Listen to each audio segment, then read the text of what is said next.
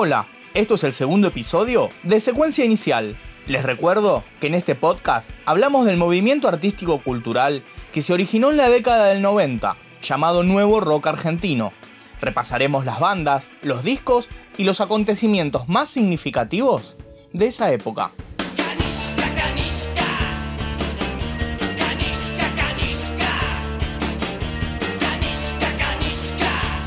Como se habrán dado cuenta, este segundo episodio estará dedicado a los brujos y más especialmente a su disco debut, Fin de Semana Salvaje.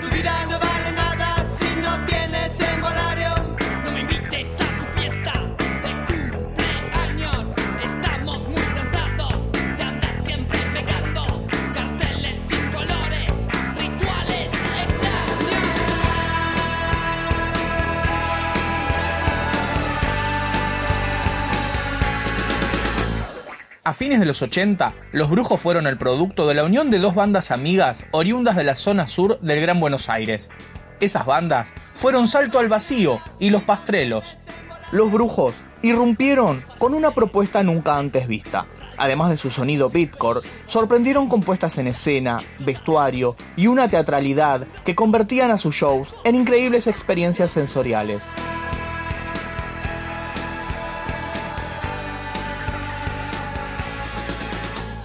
Pero escuchemos a Winca, guitarrista y fundador de Los Brujos, que nos cuenta cómo fueron los inicios de la banda. Eh, los Brujos nos conocimos en Somos de Zona Sur, todos, más o menos Turdera, Lavallol, Banfield, Adroé. Éramos mm, fundamentalmente dos grupos de amigos Gabriel y yo somos primos, nos conocemos todos desde primaria, secundaria. Y bueno, cada uno, bueno, éramos dos grupos distintos. En uno estaban Gabriel, eh, Gabo y Ricky. En el otro grupo estaban Quique, Ale y yo.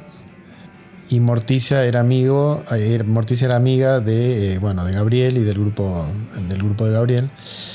Entonces, este, en un momento ensayábamos todos en un mismo lugar y Gabriel tuvo una idea de armar un grupo entre las dos bandas con una propuesta específica en cuanto a la música, que era una música beat, y eh, salir todos eh, muy luqueados, con mucho color, una estética, darle importancia a la estética y lo más eh, loco era que íbamos a hacer un solo recital era para hacer un solo recital.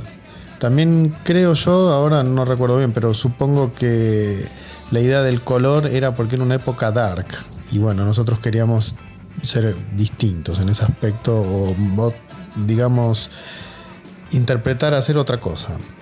Bien, entonces el, ese único recital salió tan bien que nuestros amigos nos decían, che, está muy bueno, sigan, sigan, sigan esto que hacen ustedes todos juntos es mejor que las bandas que tienen por separado.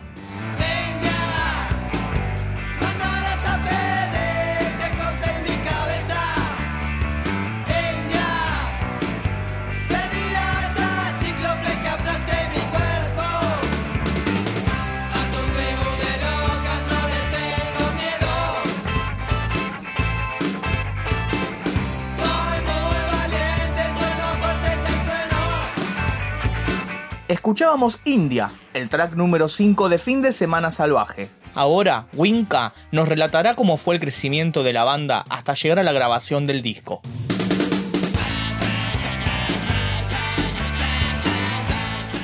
El recorrido hasta la grabación del disco, bueno, fueron cuatro años intensos donde tocábamos muchísimo. En esos cuatro años eh, entramos en el under porteño, tuvimos un show importante que era para una... Mm, había un festival, no, era un festival, perdón, era un concurso de bandas que para concursar en un programa que salía en ATC que se llamaba Neo Sonido 2002 con Ton Lupo en la conducción. Y bueno, la preselección era en Cemento donde creo que tocaban 30 bandas en una noche, creo que era un jueves inclusive.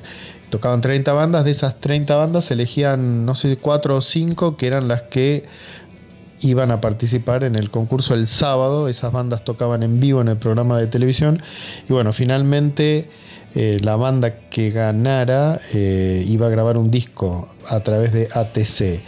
La banda que ganó ese concurso de, ATC fue Beso Negro, la banda que tocaba Andrea, Andrés Jiménez de Animal. Está todo ahí en YouTube. Este, bueno, de ahí eh, ese show fue importante en el concurso porque ese chaval nos vio y esa noche nos dijo, ustedes son los próximos sumo.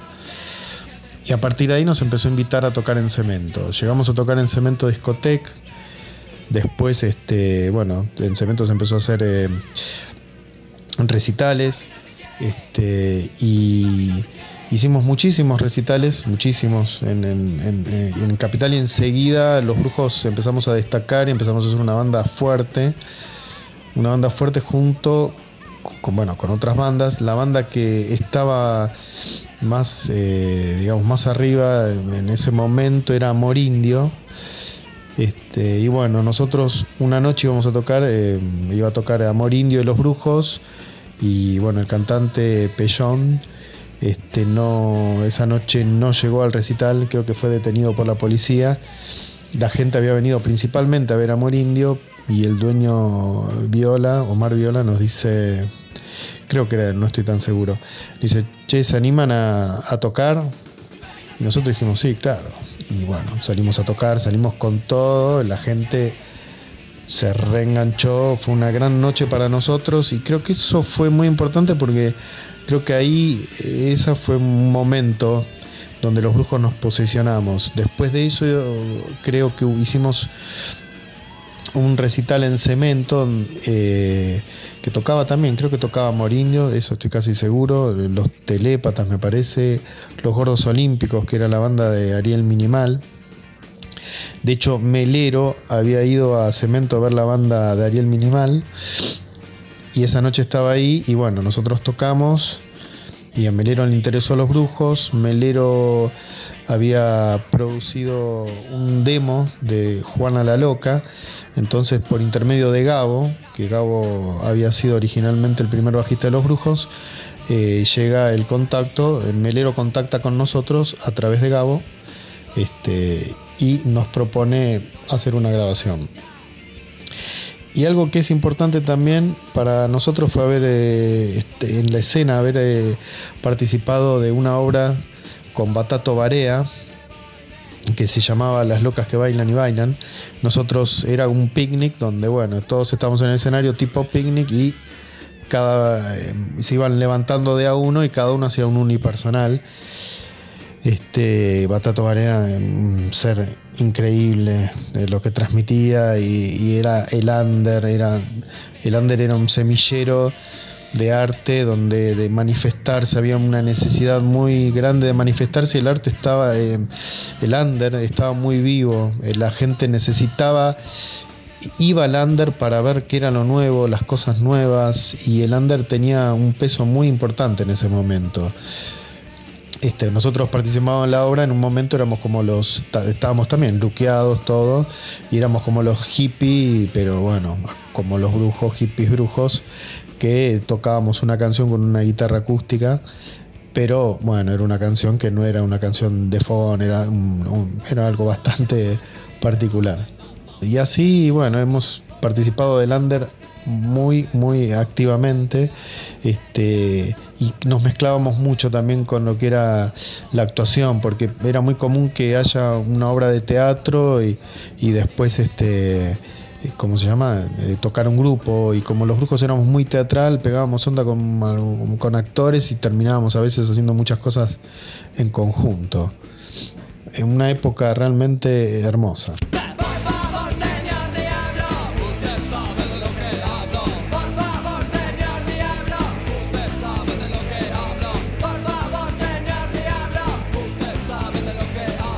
Fin de Semana Salvaje fue un éxito de ventas de la mano de su hit Kanishka, y Los Brujos se convirtieron en uno de los grupos más importantes del nuevo rock argentino, llegando a telonear a bandas como Iggy Pop, Beastie Boys y Nirvana.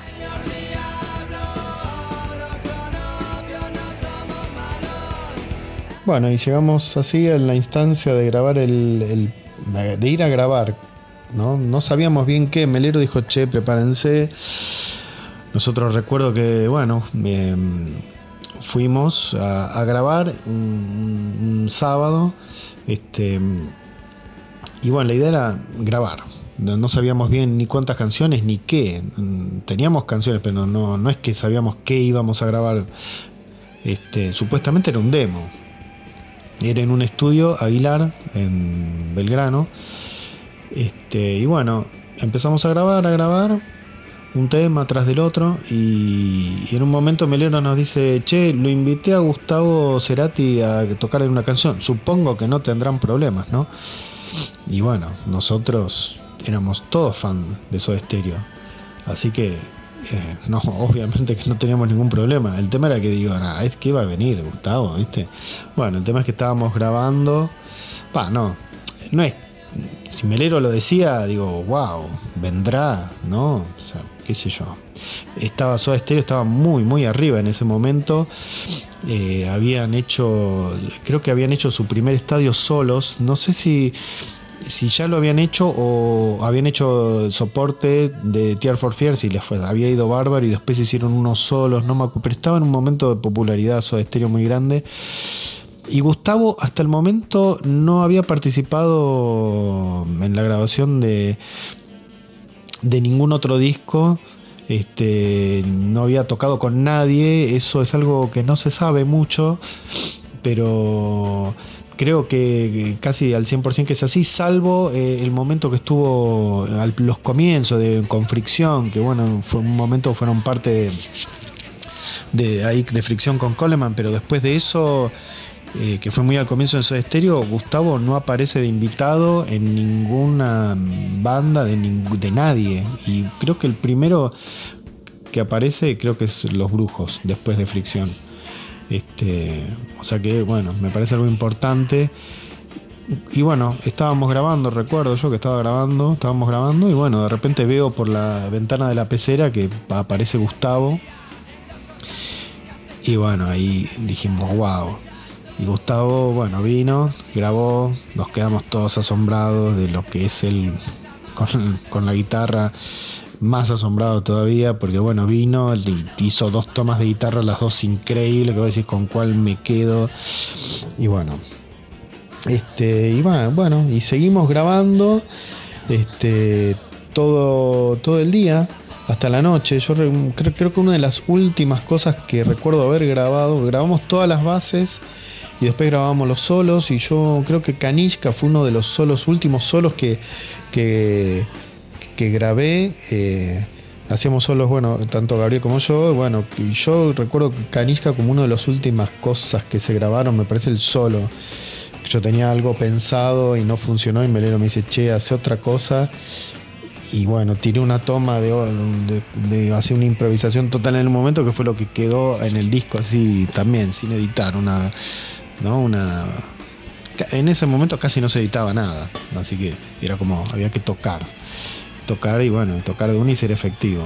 Después, este, claro, eh, grabamos como 11 temas y yo le pregunto a Daniel, le digo, che, le digo, ¿qué estamos grabando?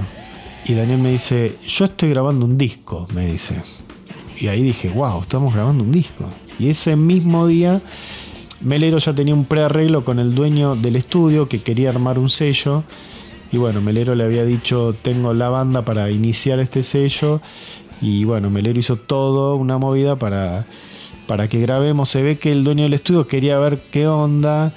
Y ese día nos vio, qué sé yo, y el dueño del estudio agarra y dice, mismo, ese mismo sábado que fuimos a grabar no sé qué, eh, un demo o algo, un disco nos parecía imposible porque era muy difícil grabar un disco. Bueno, el dueño del lugar nos, pone un contrato y nos dice, eh, le saco el disco. Y nosotros, bueno, firmamos, obviamente.